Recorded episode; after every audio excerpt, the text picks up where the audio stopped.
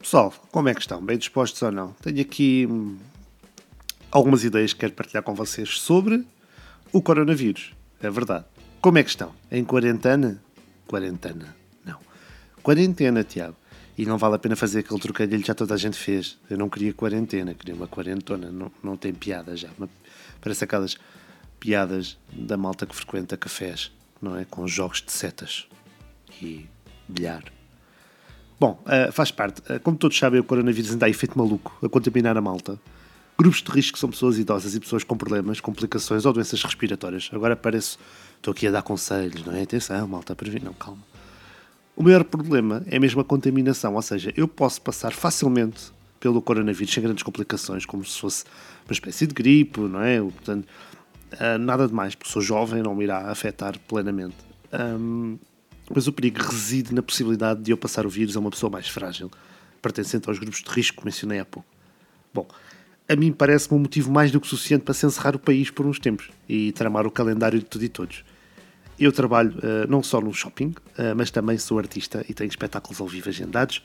Bem, neste momento são espetáculos cancelados ou adiados. É uma chatice, é verdade, mas compreende-se, a saúde pública está primeiro. O que não se compreende é enchente de pessoas em supermercados, uh, numa altura em que o governo diz que é preciso evitar aglomerados de pessoas. Para onde é que os portugueses vão? Para as filas dos supermercados. Bom, eu acho sinceramente que as cadeias de supermercados perderam uma excelente oportunidade de marketing. O que devia ser feito era pura e simplesmente uma campanha a oferecer entregas grátis em casa para as pessoas que fizessem os seus pedidos online. Ah, Tiago, mas nem todos os supermercados têm loja online. Well, azar. Estamos em 2020 e uma empresa que venda coisas ao consumidor final e que não está online é uma empresa fraquinha. Ah, Tiago, mas nem toda a gente sabe fazer compras online. Bom, aplica-se a mesma teoria uma pessoa está no século XXI, estamos em 2020.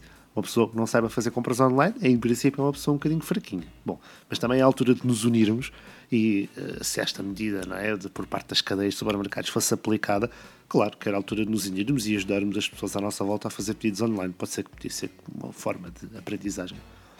Bom, fazia-se tal e qual como a Sport TV, não é? Que está a oferecer mensalidades à malta, para a malta ver futebol, só que os jogos foram adiados e cancelados. Bom, uh, a Netflix devia fazer o mesmo.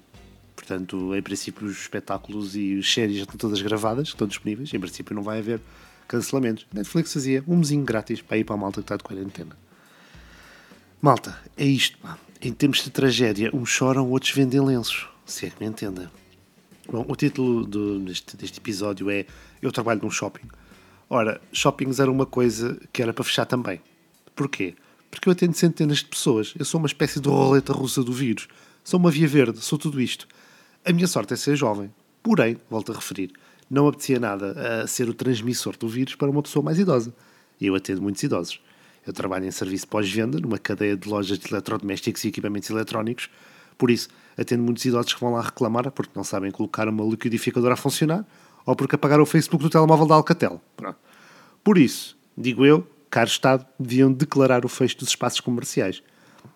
Uh, porque os próprios espaços comerciais só tomaram esta iniciativa quando morrer alguém lá dentro, num corredor, com coronavírus. Mas talvez só fechem quando o corpo já estiver em decomposição, a ser comido por abutres. Pronto, agora se calhar foi um bocado gráfico demais. Mas ainda vivemos numa sociedade onde o lucro, os números, os históricos, os objetivos, tudo isto vive acima da saúde pública. Este coronavírus também prova que a sociedade nunca esteve tão controlada como agora. A sociedade é mais manipulável do que Play Doh eu lembro que em 2009 ou 2010 houve um surto de gripe A. Morreram pessoas? Sim, morreram. Houve este pânico e este alarido todo? Não. Vivemos numa época perigosa. Vivemos numa época onde as pessoas estão ultra sensíveis a tudo. Uma fake news leva à venda massiva de papel higiênico. Vemos pessoas a usarem sacos de plástico na cabeça. Eu vi pessoas no McDonald's a comerem de máscara. Prevenção e comportamentos cuidados? Sim. Exagero? Não. Este meu texto não chegará a ninguém, ou quase ninguém, mas aos que chegar espero que consiga ter algum impacto. Este coronavírus é a prova de que a sociedade tem muito para evoluir e espero que depois disto se criem departamentos de prevenção de pandemias, pois o corona prova que em pleno século XXI o mundo e a sociedade não estão preparados para isto. Agora aproveitem a vossa quarentena. Eu amanhã vou trabalhar, porque tenho objetivos para cumprir, e vou chorar pelos meus espetáculos desmarcados e cancelados. Adeus e até à próxima quarentena.